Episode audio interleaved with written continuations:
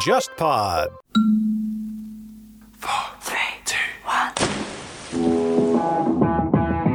大家好，我是乐东，大家好，我是笑凯，欢迎来到海格力斯电台。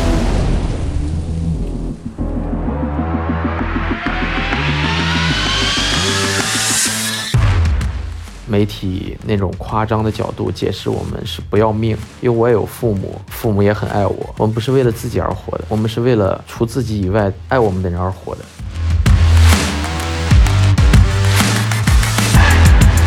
所以翼装飞行并不是说大家想的只要花钱就能做到这件事情，你需要吃苦，就好像健身一样，这是一个漫长过程，而不是说我充了卡我就能成为一个怎么怎么样的人。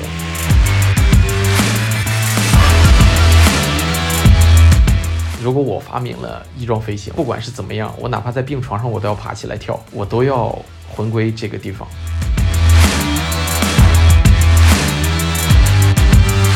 欢迎来到海格力斯电台，我是乐东。最近因为翼装飞行的这个事情呢，引起了社会的热议，我们特别邀请了极限运动达人常医生来到我们的节目。呃，大家好，我是常医生，然后是一个极限运动爱好者。然后我有大概十年的攀岩的经验，跳伞的话大概有一百九十八跳，严格来说是会这个冲浪，然后还有自由潜水，还有水肺潜水。今天和大家一起分享一下这方面的运动的感想。那真的是超级的运动大玩家了。就我们之前也有就是玩自由潜啊，或者说各种运动的人，都是说玩极限运动的人最终的目的都是要嗯下海，然后上天。所以说，就是飞行对于像你们这样的极限运动爱好者来说的话，肯定是一个不可缺少的部分了。对，我觉得，因为每一项运动它其实大概都是相通的。我我学跳伞的时候也是有一些自己的一个想法、一个原因才去学习的跳伞。呃，陆陆续续的话，从其实从一七年到去年吧，因为今年疫情，所以没有出去。然后大概有一百九十八跳。的经验其实刚刚才可以去学习翼装飞行的这个阶段，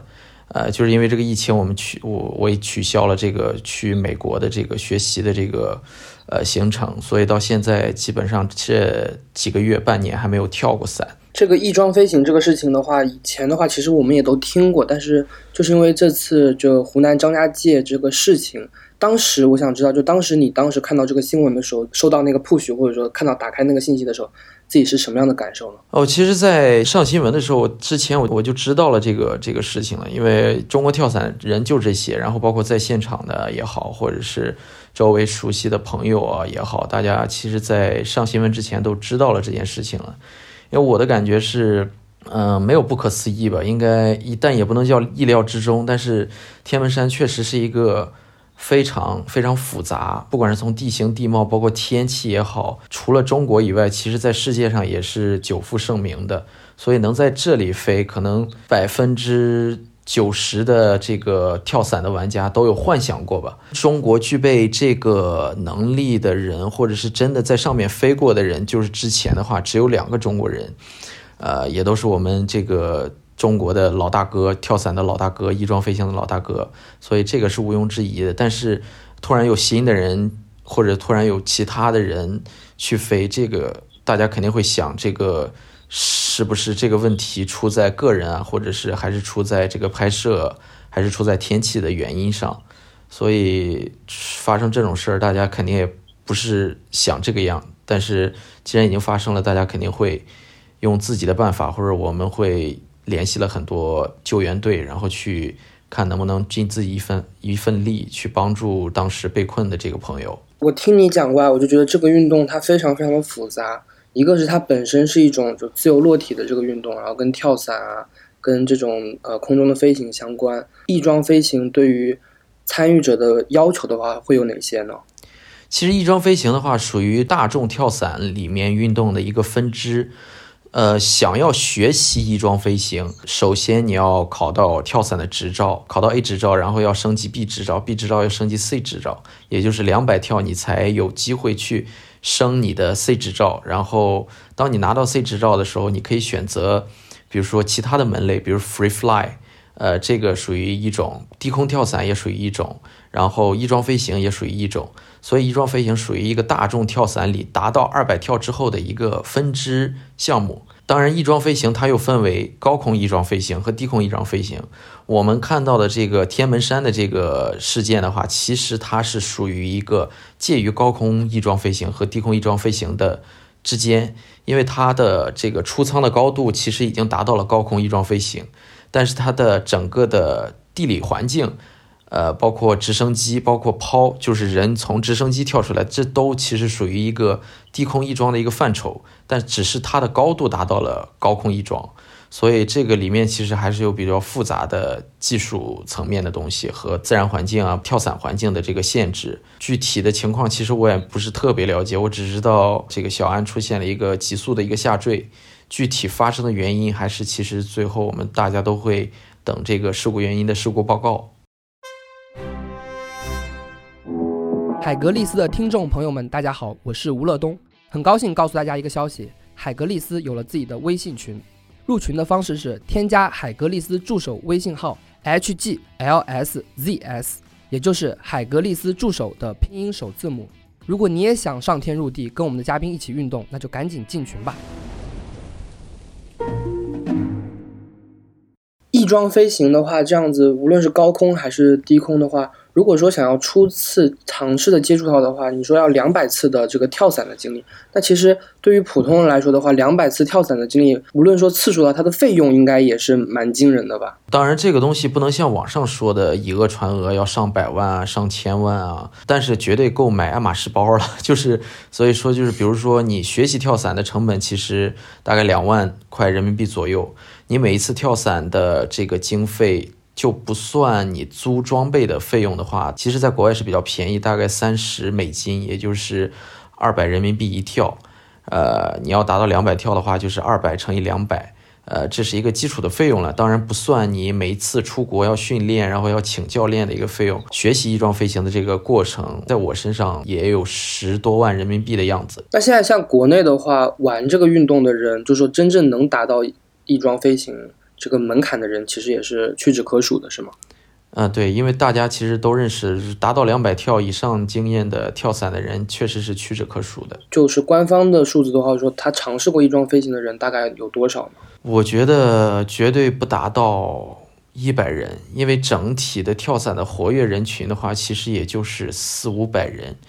真正有接触过或者有拿到执照的人不超过八百人。当然，这个是一个粗略的估计，因为其实我们跳伞的这个圈子，其实在一七年、一六年的时候，中国才刚刚形成一一部分人，可能连一个五百人的群都拉不满。现在大概能有三个这样真实的，或者三四个这样真实的比较大的一个群。呃，当然里面真正有拿到执照的人，其实也就是里面的四分之二的样子，或者二分之一的样子。持证的人员也就是五六百人。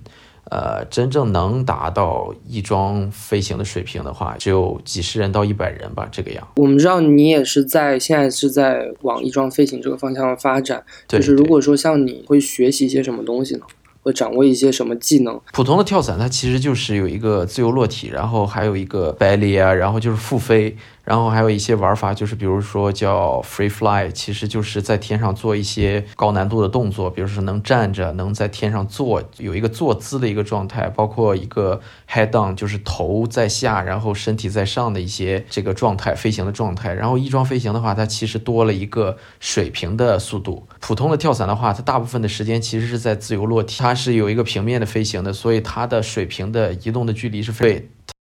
常大，而且速度是非常快的。可以每小时达到一百五十到两百公里的这个样子，它其实要学习的东西还是蛮多的。因为举个简单的例子，就是你的身体要学会控制风。当你穿上那件衣服的时候，其实你的身体的接受面会更大，所以你每一个动作都会改变你身体的方向。比如说你动一下手或者动一下手臂，你的方向会偏离的非常多。所以对自己的身体的一个控制力，这是一个。然后，其实，在两百跳的时候，你刚刚开始学习的是一个小翼装，然后慢慢你可以换成中翼装，然后到大翼装。小翼装的样子其实就像一个燕子一样，它是有一个袖子，就像一个蝙蝠袖一样。慢慢慢慢，当变成大翼装的时候，它就真的像一个床单，因为你手和手臂展开了以后，它真的就像一个长方形一样这个样。所以它整个的学习过程，呃，需要有专业的教练，然后专业的知识，而且教练基本上都是天上一对一的。所以你请教练也是需要花时间和花钱。像你刚才描述了之后，我就觉得这个运动应该对于体能的要求会非常高，因为其实有点像是我们在陆地上的一些什么平板支撑，你想撑一个一分半分钟、一分钟也挺难的。但在空中的话，你要能保持你的这个整个肢体的张开，或者说你能够调节一些细节的话，这个其实对于体能跟身体素的要求是非常非常之高的。对对对对对，其实这个是一个需要通过一个刻苦训练，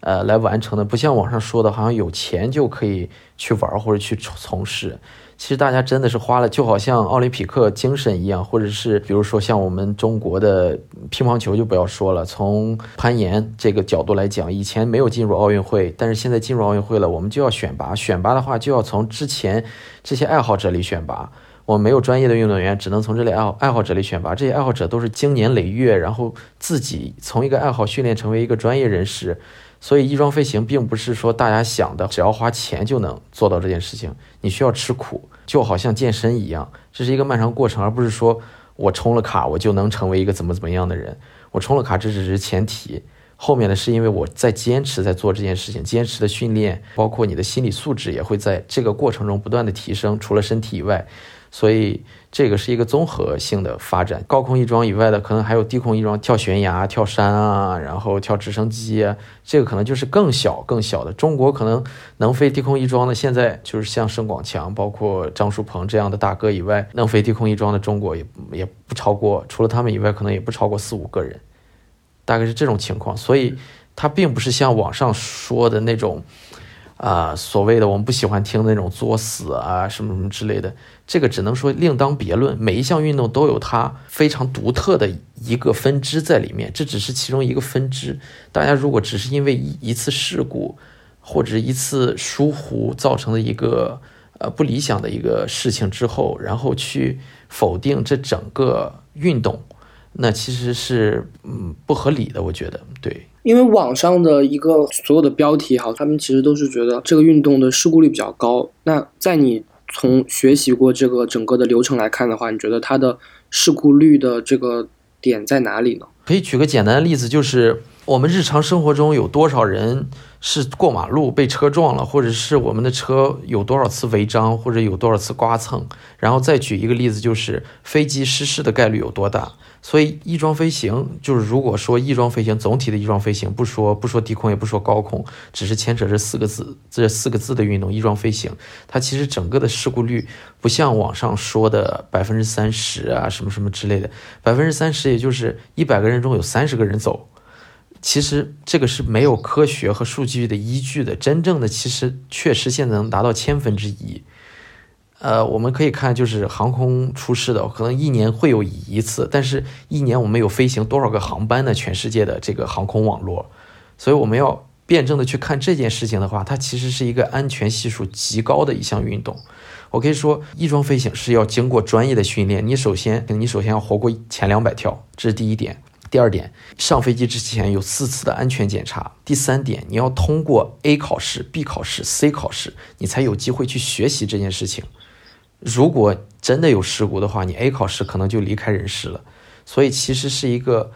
安全性极高的。我认为，嗯，目前我接触的这些不包括攀岩、潜水、冲浪、跳伞、滑雪，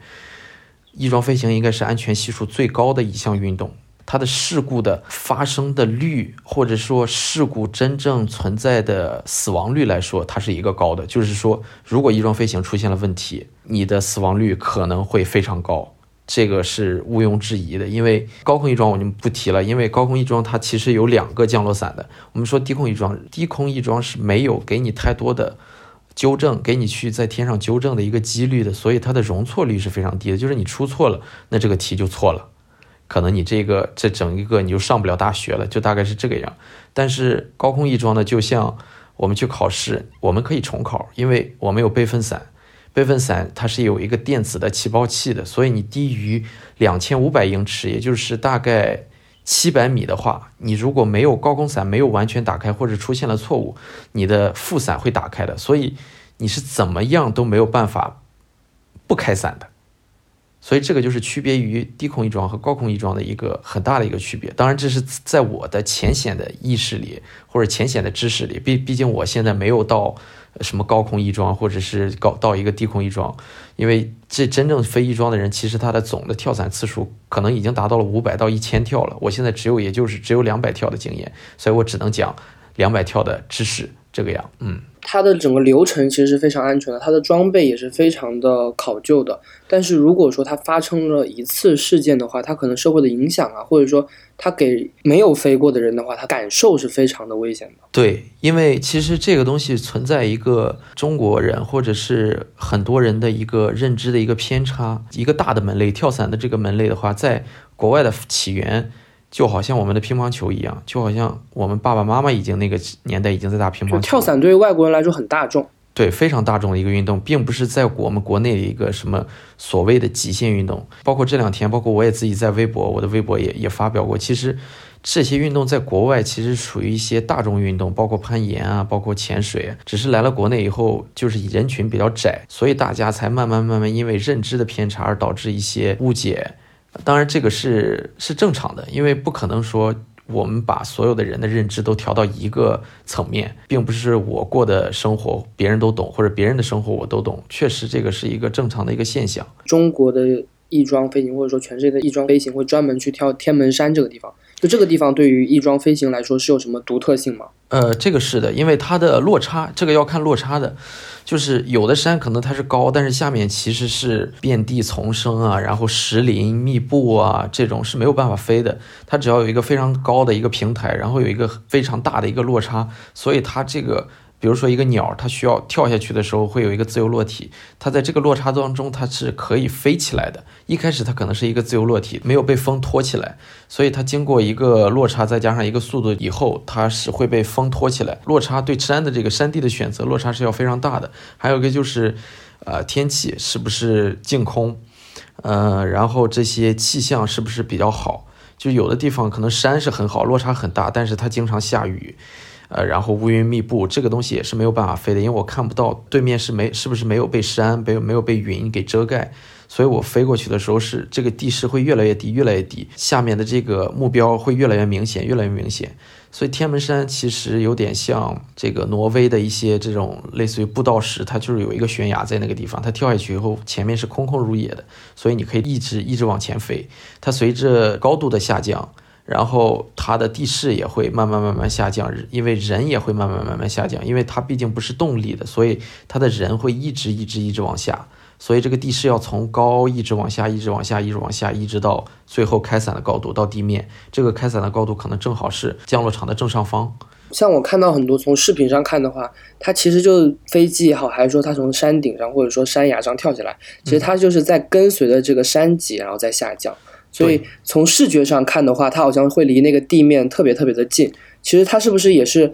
有有一种，比如说从传播效果啊，或者说还是从呃拍摄的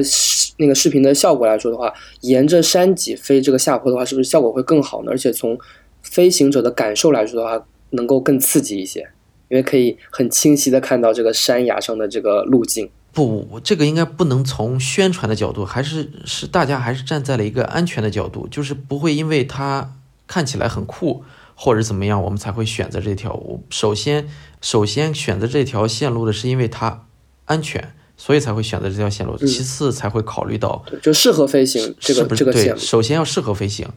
然后其次才会考虑到呃视觉啊什么之类。其实视觉应该大家没有说对视觉追求那么高，因为只是不管怎么拍，它的视觉都很冲击力都很强的。因为它的高度其实是还是离地面还是非常高的，只不过是通过我们的第一人称的这个相机，包括第三方的相机拍出来，它离地面非常近。当然也有像红牛啊，在国外飞的，在阿尔卑斯山飞的，它能擦过地面上的这个类似于这种草皮啊什么之类的。这种基本上也就是全世界可能也就。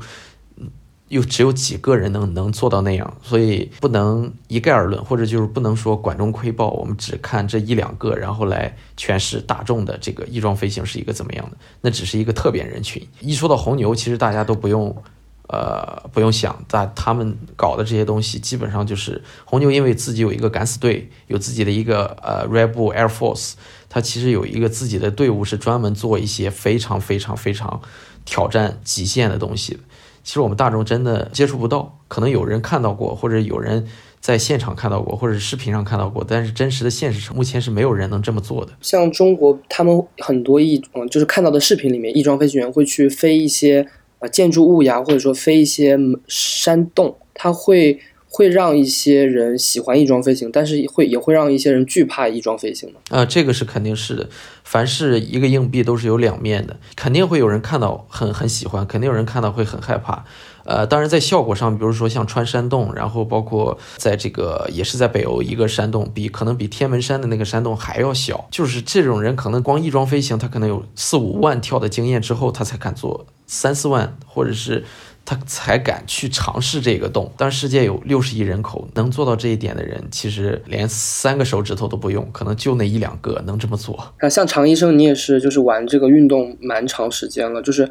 嗯，他的这个运动从开始之初到现在的话，他的装备会有很多的进步嘛？因因为一直也在新闻上在传播说，就是这个翼装飞行的创始人自己就是在翼装飞行的这个过程当中去世了。当时的那个翼装飞行的设备也好呀，还有说对这个运动的认知也好，肯定是不如现在那么先进的，对吗？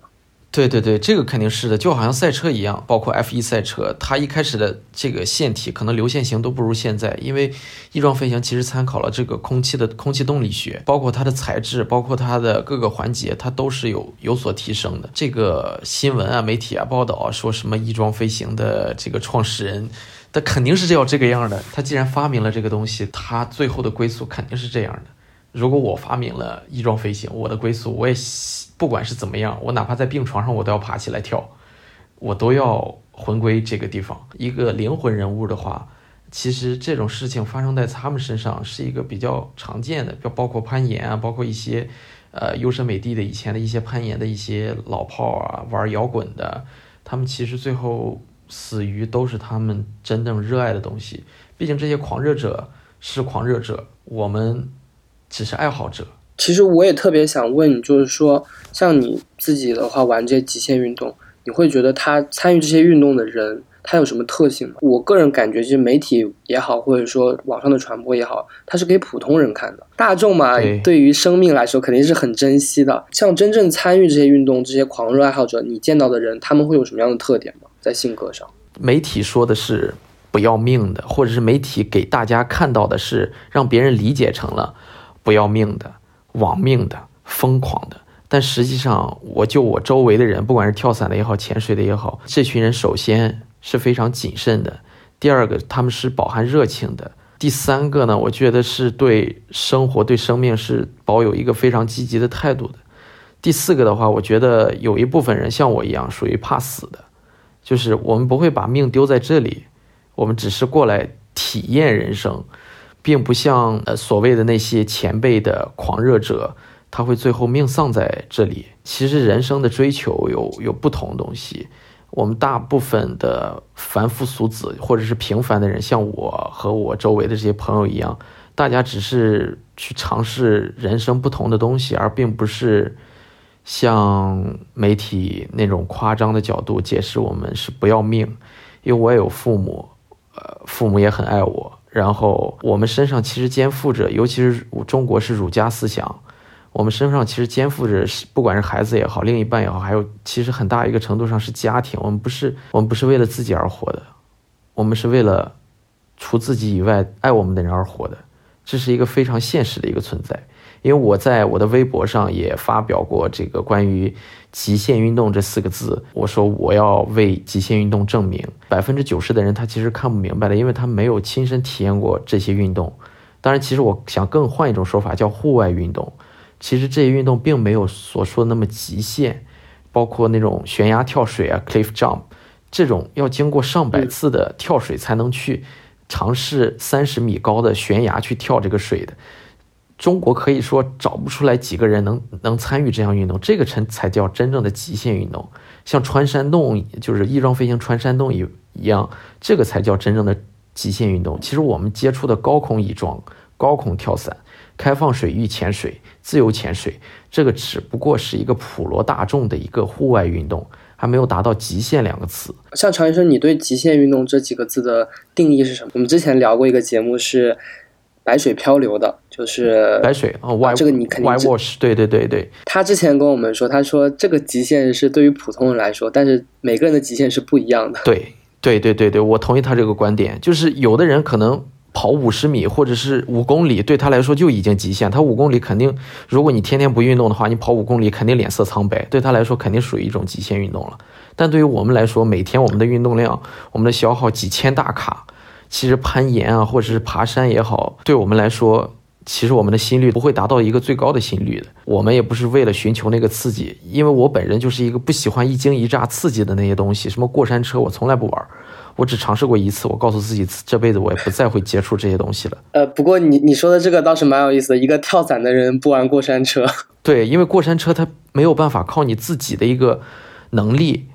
去控制，过山车是一个机械的东西，如果过山车坏了，你就是你这个人就坏了。但是跳伞或者潜水，我完全靠的是我人的本能。我通过学习，通过训练，不不断强化我的记忆、肌肉、精神。所以这个东西对我来说，这些户外运动对我来说是可控的。比如说我自由潜水，我能达到三十五米，一口气憋气达到三十五米。但是三十五米对我来说是一个极限了。但是我每一次出去自己玩自由潜水，和我和朋友玩自由潜水，我不会超过十米，我只会在我的极限。三分之一或者四分之一之前停下来，这个是对我来说就是一项普通的户外运动，所以对很多人来说，可能潜三米或者是只要下水对他来说就很极限了。所以每个人对极限运动的定义是不同的。如果换做比如说国国外的人，我我说我潜十米，别人肯定会说 shallow water，就是你在水面玩什么呢？你这个叫浮潜，你不叫潜水。对他们来说，潜个十米可能普通。下去抓个贝壳就是十米，因为很多人他天生，比如说在加利福尼亚，天生他就在西海岸长大，每天接触的就是海水，这对对他来说就是吃饭以外的唯一的这个娱乐活动。所以对他们来说，这个东西只是普通的一个户外生活，可能对他们来说都不算运动。所以每个人对极限的定义是不同的。所以发到网上，基本上就是呃好坏参半吧。有人会支持，有人会反对，有人是说读不懂，说写的都是些废话、无聊的废话。因为你没有曾体验过我的人生，没有曾接触过我接触过的生活。你去评判我的生活的时候，你当然看不懂。所以这段时间，翼装飞行突然从一个小众的运动进入了一个公共视野，然后大家在真的是拼命的讨论这个事情。我觉得你应该在一开始可能看到有些评论的时候，会感觉到气愤，或者说他们其实可能连呃翼装飞行是什么都不知道，然后就凭自己的一些想法评论的话，你肯定会会有一些负面的情绪嘛？当时多少会有的，毕竟人非圣贤，他。肯定是会有心理的一个波澜的，就是我可以说我父母都很理解我，你知道吗？就是可能一开始的时候我攀岩，父母都不理解我，但是他知道儿子对自自己一个喜欢的东西这么热爱，追求自己喜欢的东西的时候，一种每天对生活充满了期待的样子，所以我觉得作为我父母，我觉得他们是一个非常开明开放的角度。当然，我也会非常非常注意其中的规则的，因为无规则不成方圆。因为这两天我看到抖音一个人发，就是。说海钓，然后为什么吃鱼什么之类的？其实包括钓鱼也好，打鱼也好，它都有自己的规则。哪些鱼不能打？鲨鱼是不能打的，鲸鲨是不能打的。有些人会说鲨鱼吃不吃人？这些其实对我们潜水的来说，这基本上都是基础知识。因为鲨鱼不吃人，而且也不喜欢吃人。人的肉是酸的，对他们来说，咬一口这个人肉其实是对他们精力的浪费。所以很多东西都是有他自己的知识面或者是规则的，并不是说很多东西你认为是怎么样就是怎么样的。其实每个人都有对他的理解。有一句非常，呃非常圣人的话：“以时乾坤大，犹怜草木青。”就是我发现接触一些这些运动之后，整个人会变得更加心平气和。因为人越急躁，越容易出现错误，容越容易发生口误，或者越容易和别人发生口角。反倒是因为把自己的心放的平常心以后，或者接触了这些运动，包括跳伞，因为你急躁的话，你肯定要出错。攀岩也是，你在岩壁上，如果你急躁，你的血液会会冲手臂会充血，只要充血了，然后你的手臂会无力，无力的话，你就可能会发生冲坠。当然，我们是有保护的，冲坠会有保保险绳，会有攀岩绳会挂住的。当然，也会就是导致你这一次攀爬的心理状态不理想。所以。你越急躁会出现错误。所以，因为我觉得，因为这些运动的话，我这个人会变得也也有变得慢慢的温和，就不像以前，呃，烟熏火燎的，就是一遇到什么事情都很急躁。所以看到他们评论的话，我觉得，呃，我能理解。我自己运动是比较怂的，就是比较玩室内的运动，跟即便是有危险的运动的话，也会选择一些比较不那么。其实我也是。可，就是就是比如说像打篮球，我从来都不跳。你可能不相信，其实我也是，就是因为，但是我我是认识到了，我需要通过户外运动让我变得更加更加开放吧，或者更加开化，因为我属于一个天生比较胆小的人，其实我一直不敢承认这件事情。不管通过运动也好，或者通过生活也好，或者是我个人的一个呃人生慢慢慢慢的一个经历过程也好，我慢慢变得我可以接受自己的弱小，接受自己渺小，我接受自己的怂，我可以面对我怕高这件事情。呃，我可以告诉自己，长椅没关系，你承认你自己怕高了，但是你选择来学习跳伞，你就是勇敢的。呃，常医生，你觉得这个翼装飞行的这个赛事，还有就是说这些呃商业或者说媒体对它的。对这种赛事的追捧的话，对于这个运动的推广，或者说对于这个运动在在普通人当中这个定位会有什么影响吗？因为我看过天门山的两场比赛啊，一七年我在现场看过，大概全世界有八个人吧，中国人只有张树鹏。张树鹏其实鹏哥他其实，在天门山有飞了上千次了，所以他去非常具备这个实力。而且天门山属于属于他半个家了，因为他经常在天门山训练。对于商业来说，商业角度来说，媒体的追捧，我觉得是一件作用力吧，就是一件助推力，它会让这件事情显得更加神秘或者更加神秘莫测。不管是这个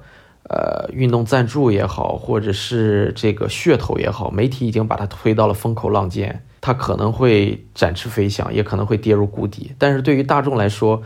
反倒因为媒体的这样的一个大肆报道，让大众觉得，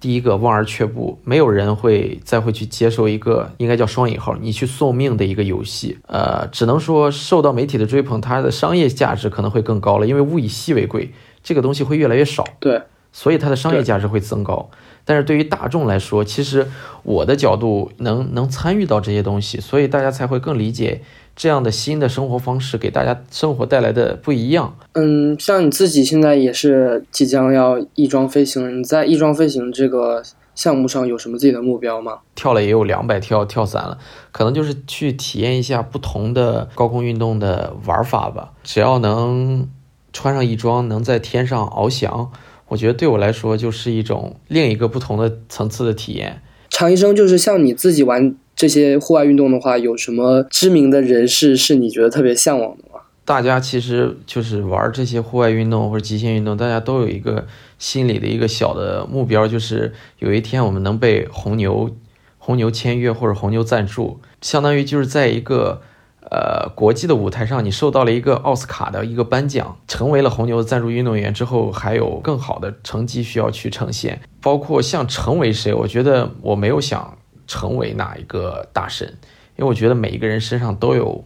他的闪光点。呃，攀岩的像 Chris Sharma，现在也是结婚生子，有了孩子，带着孩子一起攀岩。他能爬一些我连想都不敢想的线路，包括 Alex Alex 就是拍那个徒手攀岩的。当然，我们也不会成为他，因为徒手攀岩无保护攀登，我们想都不会想，也不会去尝试，因为人的命只有一次，世界上可能只有这么一个人存在。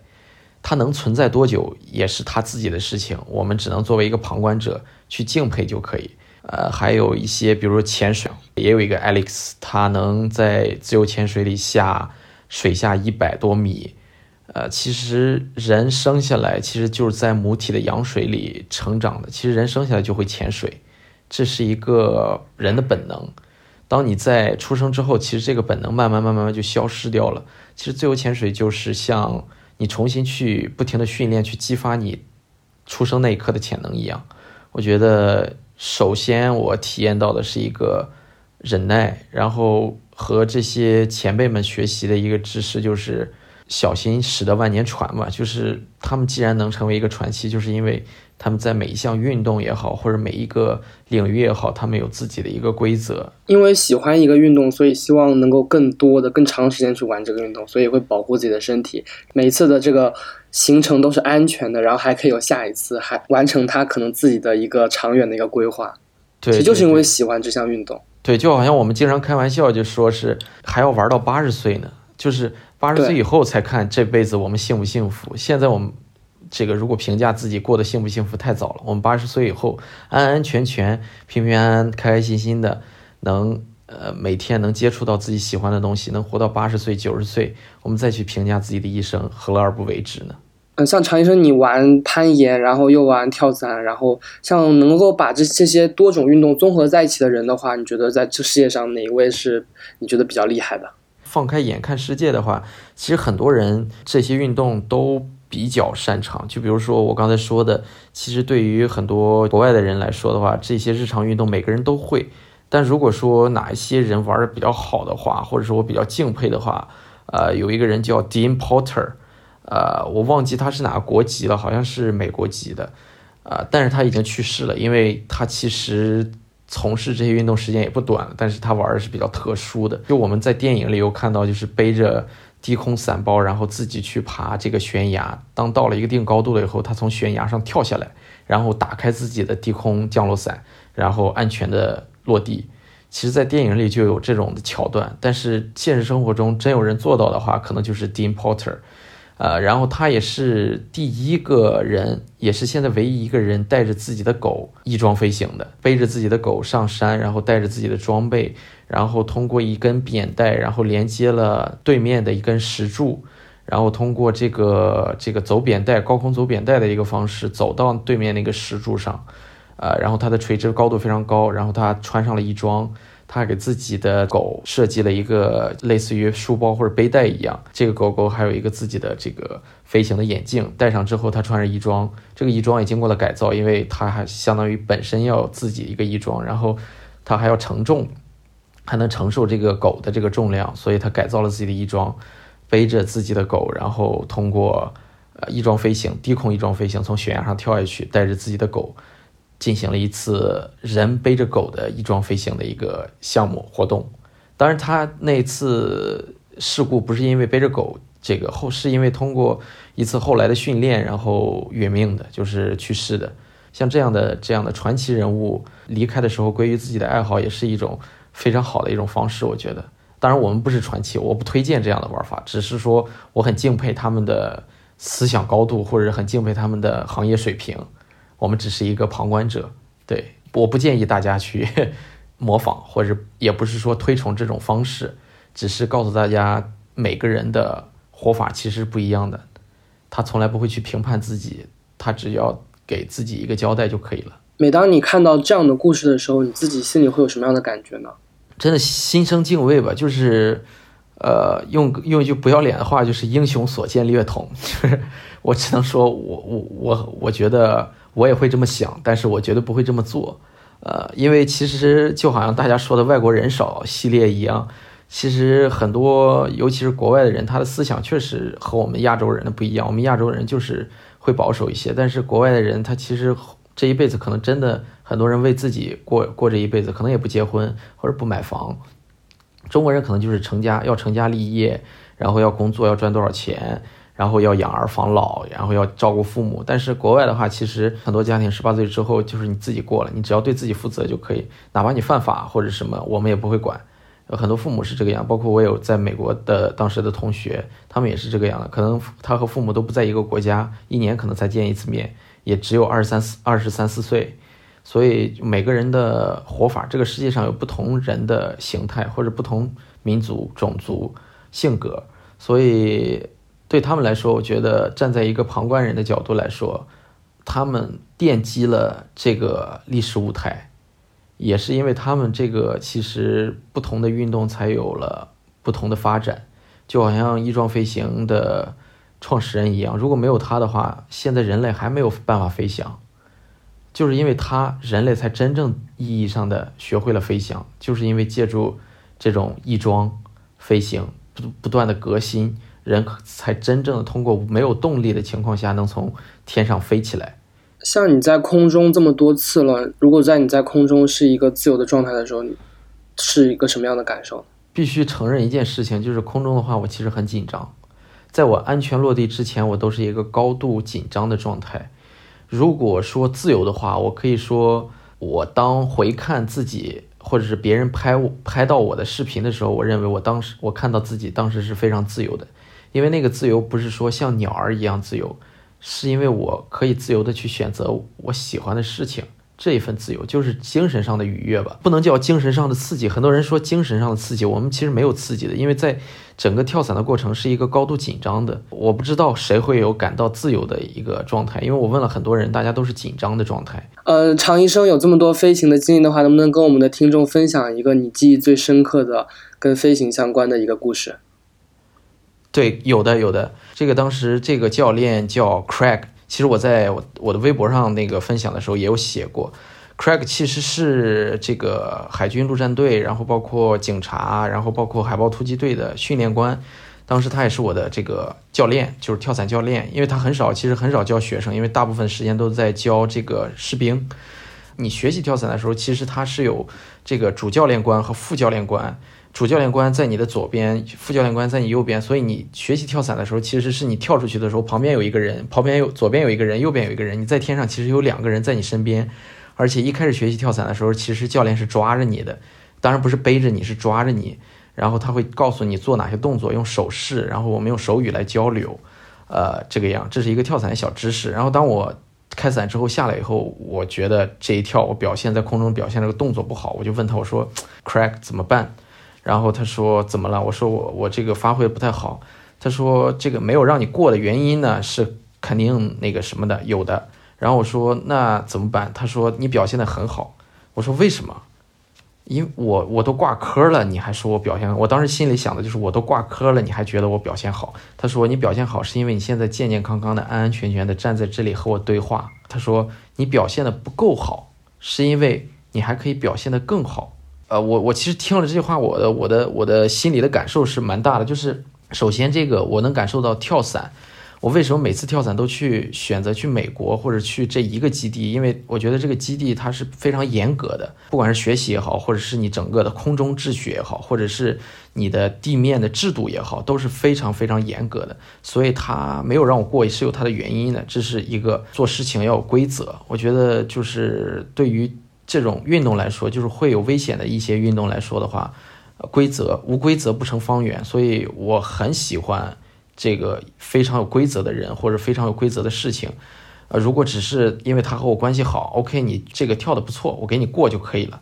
反倒是这样的，其实才令人害怕。所以他说你还可以表现得更好。我所教的东西就是让你在每一项运动中快乐的享受而活下来。我其实我当时觉得，哇，原来跳伞其实真的有它的魅力所在。我觉得这件事情可能就是它的魅力的其中之一。我觉得任何事情都是要有规矩的，攀岩也好，潜水也好，潜水要检查你的装备。潜水你初学的时候不能带水下相机，不能带 GoPro，你要检查你的气表。你在五米的时候要做三分钟停留。攀岩的时候你不能摔自己的器械，因为器械就是你的命。你不能踩你的绳子，因为你踩绳子没关系，是。沙粒会进进入到绳子里，这个沙粒经过几年的摩擦，你里面的绳芯儿会受到磨损。你可能爬一年没关系，爬两年没关系。如果你这个绳子用五年、用六年，在六年前你有一颗沙子进到绳子里，在第六年的时候，或者第七年的时候，或者哪怕第十年的时候，它可能会出现问题，有万分之一的可能会让你丧命。只要别人踩了我的绳子，或者我踩了自己的绳子，我都会告诉他。绝对不能踩绳，绳子是你的命，因为等一会儿攀爬的人就是你。如果你踩了绳子，等一会儿这条命就是在你自己手里了，没有人能管了。有的人就是非常凶，虽然他凶，他是为了你好，就好像有时候小时候妈妈教你一样，那个是因为爱你的表现。他告诉你这个不能这么做，就是不能这么做。长大了你自然会明白，其实这些运动也是这个样子，在现实生活中也是人做事情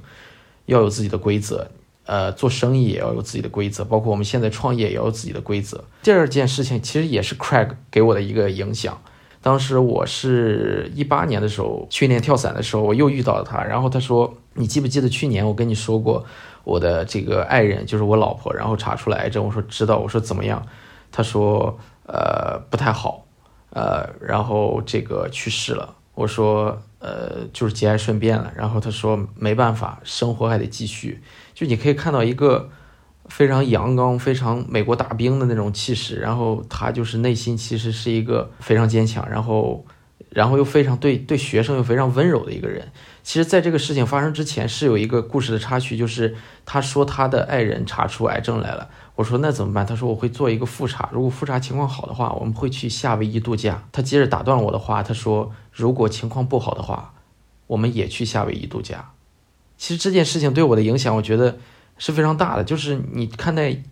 不管自己的生活也好，或者看待自己的人生也好，或者是就是处事不惊了，已经到了一个状态，就是不管这个情况好，我们就去度假；情况不好，我们也去度假，因为我们的人生就是如此。今天我们必须开心的过，如果今天过得不好，我们明天还要开心的过。然后其实跳伞还有一个故事，就是一个他叫 Michael，八十岁的老兵。然后我不明白他为什么特别喜欢我，你知道吗？然后因为他有他大概当时我认识他时候八十三岁，他是我学习跳伞的时候一个同学。就是我当时是二十五岁学习跳伞，因为每一个跳伞一个班可能就两三个人，他是其中一个，他是八十三岁，然后我就不明白他为什么就是对我特别热情，然后因为他是一个呃当时越战的老兵，他周围打仗也好，或者是帮助他的人也好，都是亚洲人，所以他对亚洲人有一个特殊的感情。他给我感受就是说，因为我就跟他说我跳的不太好，他说你你跳的不好算什么？我都八十三岁了，我还来学跳伞。你能比我差吗？所以那段时间，其实我刚学跳伞的时候，我是非常气馁的，因为就每一次经常要挂科，一挂科我就要交钱要重修，所以那段时间其实属于一个情绪的一个低谷。他跟我说的就是，我都八十三岁了，你一个二十五岁的小伙子，你觉得你能比我差多少呢？我八十三岁还在来学习，你二十五岁，你有的是时间，你可以在这里花一年的时间学习，因为你选择了。所以后面我也有碰到他，后面他，呃，是因为身体原因，因为他身体里好像也有弹片儿，呃，所以他空中一些动作他其实是做不出来的，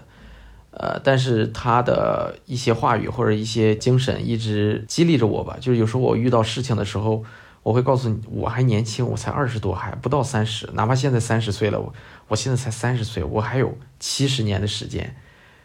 我我为什么要焦虑呢？我还有大把的青春去奋斗。所以其实跳伞带给我的就是一些小的事情，然后影响着我，不单单是这项运动本身。嗯，这是我跳伞的一些小故事。常医生有这么多户外运动的经历，如果我们的听众想要了解更多的户外运动的故事，有什么样的办法？大家可以这个呃去我的微博，也叫常医生，就是经常的常，呃汉字，然后拼音第二个字是 y i e，生是出生的生，也是汉字。常医生，大家可以关注我微博，然后可以给我留言或者发私信，只要涉及生活相关的和或者是和运动、攀岩、潜水、跳伞、冲浪这些所有的运动相关的，只要我比较擅长的领域，我都会给大家回复的。好的，那感谢常医生来到海格力斯电台分享自己极限户外运动的经历，谢谢，也谢谢大家，谢谢。好的，那我们本期节目就到这里了，拜拜，谢谢，拜拜。